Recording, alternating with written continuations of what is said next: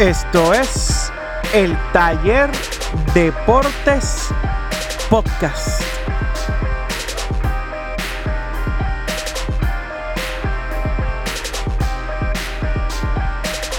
Bienvenidos al cuarto episodio de El Taller Deportes Podcast. Este es César Concepción con ustedes. Y en el día de hoy, el tema principal es la Serie Mundial de las Grandes Ligas. Pero eso no es lo único que les voy a traer. Voy a hablarles de diferentes noticias especiales que surgieron en estos días. Y también vamos a estar tocando lo sucedido en la séptima semana de NFL y lo que ha pasado en, en, lo que va de temporada de la NBA, que acaba de comenzar hace ya casi una semana. Vamos a estar discutiendo estos temas, además del béisbol. Así que vamos a comenzar con unas noticias que pasaron eh, cercano a estos días. Y es que en NFL eh, sucedieron varios trades, varios cambios, en el que Carlos Hyde, running back de los Cleveland Browns, pasó hacia los Jacksonville Jaguars, ¿verdad? Resolviendo un problema que tienen con una lesión de Leonard Fournette. Pero cuando Fournette regrese, vamos a ver cómo ellos se van a resolver esta situación, ya que tienen tres running back eh, bastante buenos. Además de estos dos, tienen a TJ Yeldon. También a Mari Cooper pasó a los Dallas Cowboys, ¿verdad? A resolver un hueco que tiene este equipo en la posición de wide receiver.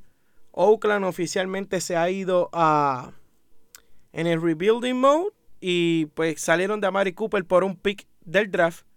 Le'Veon Bell todavía no se sabe qué va a hacer si regresa. Entre otras noticias de la NBA, JJ Barea es el líder de asistencia y cabe recalcar que está jugando menos de 25 minutos y viniendo del banco. Y para culminar esta sesión de noticias, con la pelea que sucedió en el partido de los Lakers y los Rockets en la NBA, Chris Paul Ingram y Rondo fueron suspendidos a 4, 3 y 2 juegos. Y pues estas cosas eh, suceden cuando se lanzan puños, se lanzan golpes. La NBA suele suspender jugadores para tratar de establecer un orden y que no se vuelvan a repetir estas situaciones. Así que terminando con las noticias, vamos a comenzar con un resumen de lo sucedido en la NFL esta semana 7. En el partido del jueves, los Denver Broncos destrozaron a los Arizona Cardinals 45 por 10. Le costó el trabajo al offensive coordinator del equipo de Arizona. Esto fue un juego que Denver tuvo el control de principio a fin.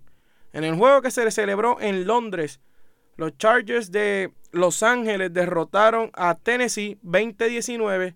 Tennessee tuvo la oportunidad de empatar el juego, Tuvo dos oportunidades de two-point conversion para ganarlo, no las convirtió y perdieron. En overtime, Tampa Bay venció a los Cleveland Browns y este equipo de Cleveland siempre encuentra maneras diferentes de cómo perder, lamentablemente. Eh, Browns Football, lo que los ha definido en estos últimos años. Los Panthers de Carolina hicieron el comeback después de estar abajo 17 a 0, anotaron 21 puntos al hilo y vencieron a los campeones Philadelphia Eagles 21 por 17. Los Minnesota Vikings dominaron de principio a fin a los Jets 37 por 17. El running back del banco Latavius Murray con tremendo partido. Los Lions vencieron 32 a 21 a los Dolphins. Kerryon Johnson, el running back novato con gran partido. Los Patriots de New, England vencieron 38 a 31 a los Chicago Bears, los Bears estuvieron a nada, a dos o tres yardas de convertir un Hail Mary de Mitchell Trubinsky a White, pero se quedaron cortos, perdieron 38 por 31. Indianapolis dominó de principio a fin 37 a 5 a los Buffalo Bills. Esto fue una masacre. Los Texans de Houston dominaron 20 a 7 a los Jaguars. Este equipo de los Jaguars sufriendo varios problemas en el locker room. Sentaron a Blake Butters en medio del partido Leonard Fournette sigue lesionado. Ha tenido varias semanas de una mala racha. Perdieron 20 a 7. Los Saints ganaron 24 a 23 cuando sucedió algo insólito. Justin Tucker, que nunca había fallado un extra point en su carrera, falló su primer extra point y perdieron 24-23 contra los New Orleans Saints. Oficialmente Drew Brees le ha ganado a todos los equipos de NFL con esta victoria. Los Redskins, en un juego sumamente aburrido, el que yo vi, vencieron 20-17 a los Dallas Cowboys. Y este equipo de los Redskins, luego de sufrir una derrota aparatosa en contra de New Orleans, ha resurgido y ha obtenido dos victorias al hilo. Los Rams, como lo tienen de costumbre, con su gran ofensiva y su defensa sólida también, vencieron 39 a 10 a los diezmados 49ers que están llenos de lesiones literalmente. Y los Chiefs, uno de los equipos más calientes y con Patrick Mahomes, el nuevo nene lindo del NFL, vencieron 45 a 10 a los Cincinnati Bengals. Este equipo venía jugando bien, pero Kansas City como local está imbatible. Un equipo que solamente tiene una derrota y ha sido con los Patriots. equipo sólido. En la noche de hoy, eh, si están escuchando esto, el partido de Monday Night Football está sucediendo ahora mismo, donde los Atlanta Falcons están dominando por un touchdown a los Giants. Así que continuando con otras noticias, vamos a hablar un poco de la NBA. Así que vamos a discutir los equipos, cómo están los standings en este comienzo de la temporada. En la conferencia del Este, los Raptors, los Milwaukee Bucks y los Detroit Pistons hasta este momento siguen invictos. Toronto con una gran victoria ante los Boston Celtics, una victoria de respeto. Están 3 y 0. Charlotte, sorpresivamente 2 y 1. Boston, el equipo ya mencionado 2 y 1. Y en esta conferencia hay tres equipos que no han ganado hasta el momento, que son los Washington Wizards, los Chicago Bulls y los Cleveland Cavaliers. En la conferencia del oeste, la sorpresa, 3 y 0, Denver está invicto, dominaron a los campeones Warriors luego de haber destruido a los Phoenix Suns por más de 25-26 puntos. Este equipo está 3 y 0 luce sólido, repitieron un núcleo, como mencioné en el video en las redes sociales. Este equipo tiene a Millsap sano, sus gares están sanos. Nikola Jokic está convirtiéndose en una superestrella dominante de la NBA. Tienen un banco sólido y cuando llega Isaiah Thomas, el banco también se va a elevar a otro nivel. Este equipo de Denver promete, yo lo veo entre los primeros 4 o 5 equipos a clasificar pues, verdad, obviando cualquier lesión que pueda sufrir. New Orleans, otro equipo sorpresivo, 2 y 0. Este equipo venció a los Houston Rockets cómodamente. Anthony Davis luciendo como que se quiere llevar el MVP y no quiere que haya duda. Portland, aunque comenzó frío contra los Lakers, también está 2 y 0. Estos son los únicos equipos que no han sido derrotados, ya que Golden State perdió con Denver. Y el equipo de los Clippers también 2 y 1. Un equipo que quizás mucha gente no lo ve con alguna superestrella de nombre. Este equipo está 2 y 1. Y en esta conferencia, los últimos dos lugares, diríamos que dos equipos que han decepcionado un poco en el comienzo de temporada. Los Ángeles Lakers con 0 y 2. Oklahoma City Thunder 0 y 3. Ya regresó Russell Westbrook. Esto no pudo evitar que Sacramento los venciera. Así que estos dos equipos son los únicos que no han ganado. El NBA en general, además de la pelea que sucedió en el partido de los Lakers y Houston que conllevó a expulsiones del partido y suspensiones que, le siguieron a esto. Ese juego lo ganó Houston, prevaleció a lo último con jugada en el clutch triple de PJ Tucker. James Harden dominó el, el tempo del partido al final y pudieron ganarse a los Lakers. Eh, ok, sí, Houston, comienzos fríos, eh, equipos que, que, se espera bastante de ellos. Podemos entender que el de OKC pues es por, la ausencia de Russell Westbrook, pero este equipo de Houston que decían que no iban a tener problemas con la salida de Trevor Ariza y con la salida de Luke Mbamute, porque trajeron a Carmelo Anthony y James Ennis, entre otras piezas. Este equipo ya libró la coca, ya ganaron, pero han permitido más de 110, 115 puntos en todos los partidos.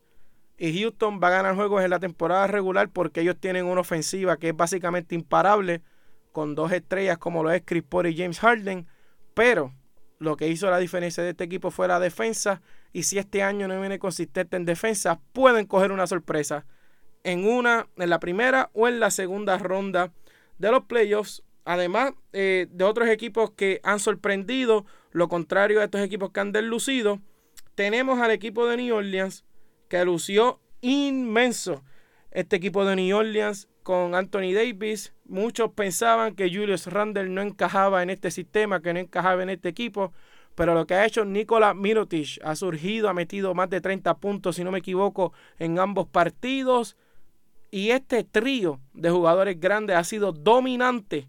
Este equipo juega rápido, tiene un jugador como Jaru Holiday y Elfrid Payton está haciendo un trabajo decente cubriéndole el espacio que dejó Ryan Rondo. Este equipo está luciendo a un nivel alto y vamos a ver si pueden mantenerse porque mucha gente no los tenía en la postemporada este año por salida de jugadores clave, pero este equipo está aquí y es para largo. El equipo de Utah también luciendo inmenso defensivamente.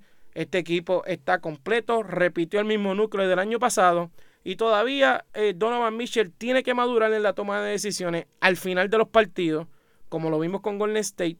Pero jugadores como Joe Ingles están surgiendo y tienen un jugador tan sólido como Rudy Gobert en la pintura.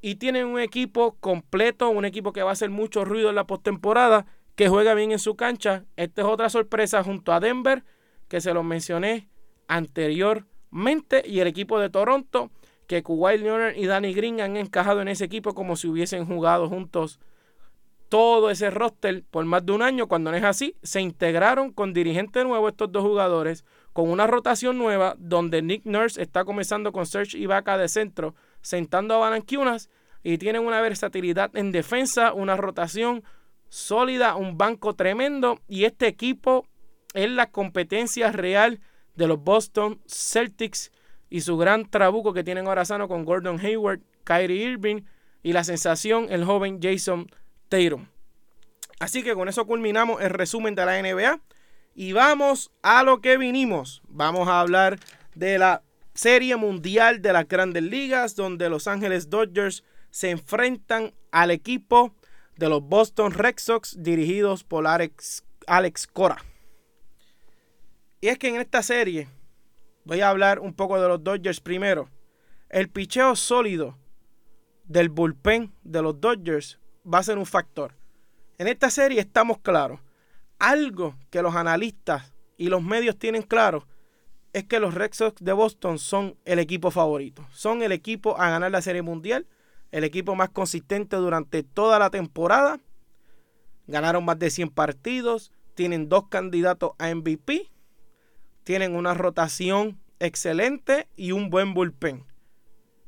Pero yo creo que Los Ángeles Dodgers en esta postemporada y al final de la temporada demostraron que el bullpen ha sido el más sólido y este bullpen lo hizo, quedó evidenciado en la serie de campeonatos de la Liga Nacional contra los Brewers de Milwaukee. En el juego 7, el bullpen tiró cuatro entradas y un tercio. ¿Usted sabe cómo le fue al bullpen en esas cuatro entradas y un tercio? Solamente permitieron un hit en un séptimo partido en la carretera, con la presión que había en ese partido jugándose la vida, este bullpen nada más permitió un hit. No permitió carreras, obviamente. Siete ponches. Un dominio total. También en el partido 6 que los Dodgers perdieron, a pesar de los Dodgers perder, la mayoría de las carreras la permitió su iniciador, que fue Ryu. Porque el bullpen entró y el único que permitió carreras fue Maeda, que permitió dos, pero el bullpen pichó 3, 4, 5 entradas de excelencia. Este bullpen de los Dodgers is the real deal, como, como se dice en inglés.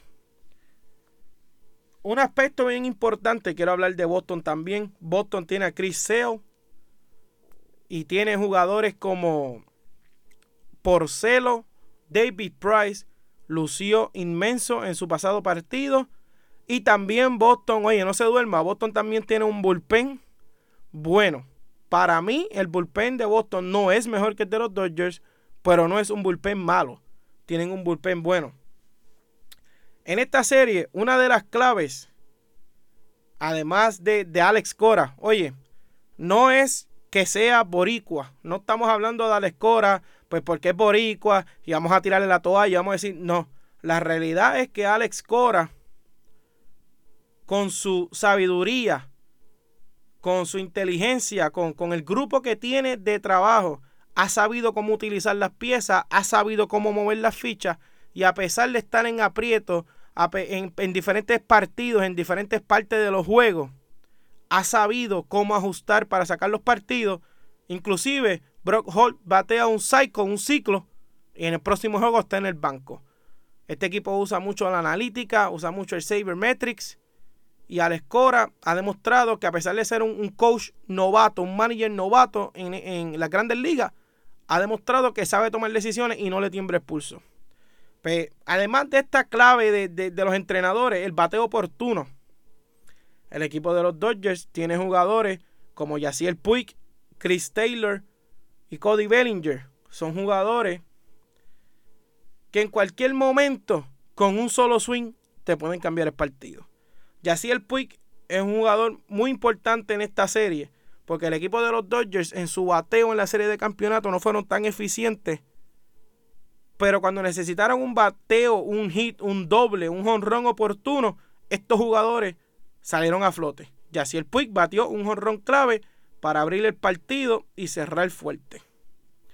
Taylor ha demostrado que un jugador de serie, un jugador de playoffs. También batió un triple en un partido que los Dodgers terminaron perdiendo contra Milwaukee, pero impulsó una carrera y estuvo a ley de ser él la carrera del empate. Bellinger, otro bateador, se poncha mucho. Power hitter. Pero cuando los Dodgers han necesitado un hit, él ha dado la cara en diferentes ocasiones. Boston tiene la dupla, el mejor dúo ofensivo de todas las grandes ligas en JD Martínez y Mookie Betts. Yo creo que no, no tengo que abundar mucho. Dos candidatos MVP batean como sea, te batean un hit, te batean un doble, te sacan la pelota del parque, son disciplinados en el plato, casi no se ponchan, son un dolor de cabeza para cualquier cuerpo monticular. En el primer partido abre Clayton Kershaw y Chris Sale, para mí los mejores dos lanzadores de cada liga en estos últimos años, estas últimas temporadas. En el juego 2 lanza Ryu contra David Price y en el juego 3 lanza Walker Bueller. Hasta este momento Boston no ha anunciado. Ahí es que Cora se la saca de la manga para, pues ustedes saben, traer al que le haga falta según la situación. Yo creo que este primer juego puede ir para cualquiera de los dos lados. Este primer juego son dos de los mejores lanzadores consistentes. Sabemos que Kershaw en los playoffs quizás ha deslucido.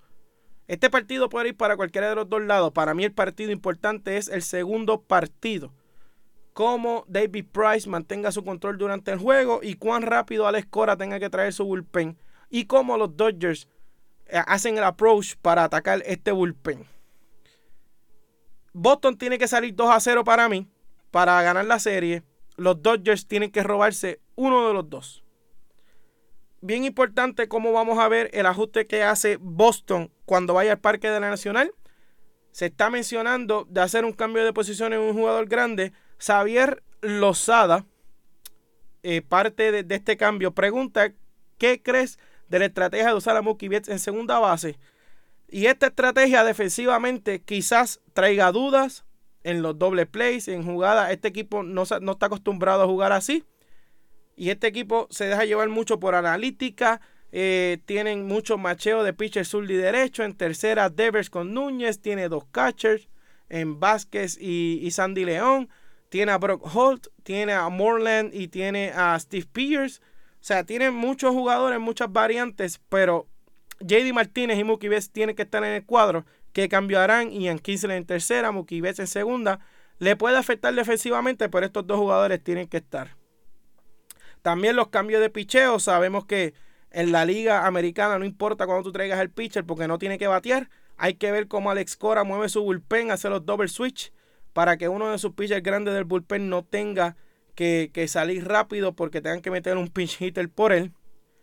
Y Fernán Guzmán eh, me pregunta los factores X y voy avanzando.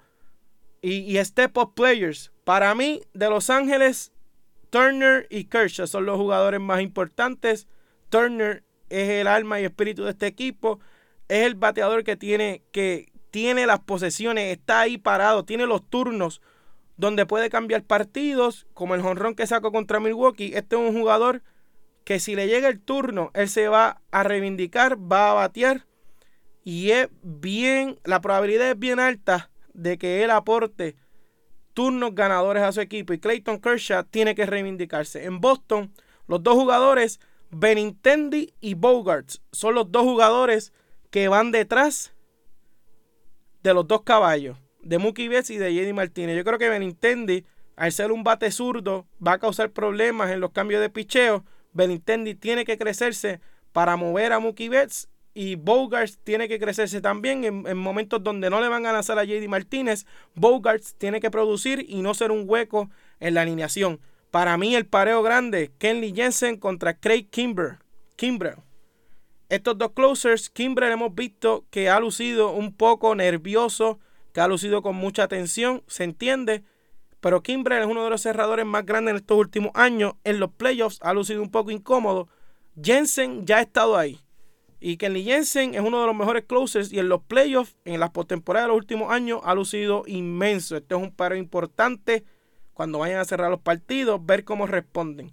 En fin, en mi análisis del pronóstico, doy a los Dodgers en seis partidos. El equipo estuvo ahí. Estuvieron a ley de nada de ganar la Serie Mundial el año pasado. Tienen la experiencia. Para mí el bullpen va a ser clave en esta serie. Eh, Justin Turner va a ser otro jugador súper importante para este equipo cuando le lleguen los turnos importantes.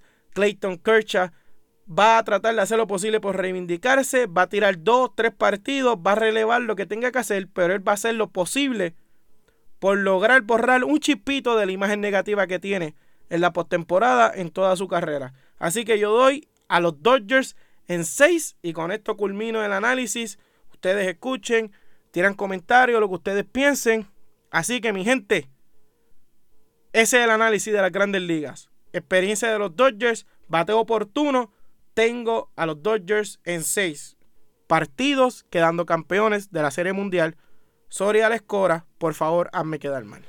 Bueno, mi gente, y eso es todo por hoy. En este episodio pudimos resumir lo sucedido en la semana 7 de NFL Tuvimos nuestra cápsula de la NBA donde resumimos el comienzo de la temporada y también tuvimos un análisis de la Serie Mundial donde dimos a los Dodgers en 6 orando para que Alex Cora me haga quedar mal.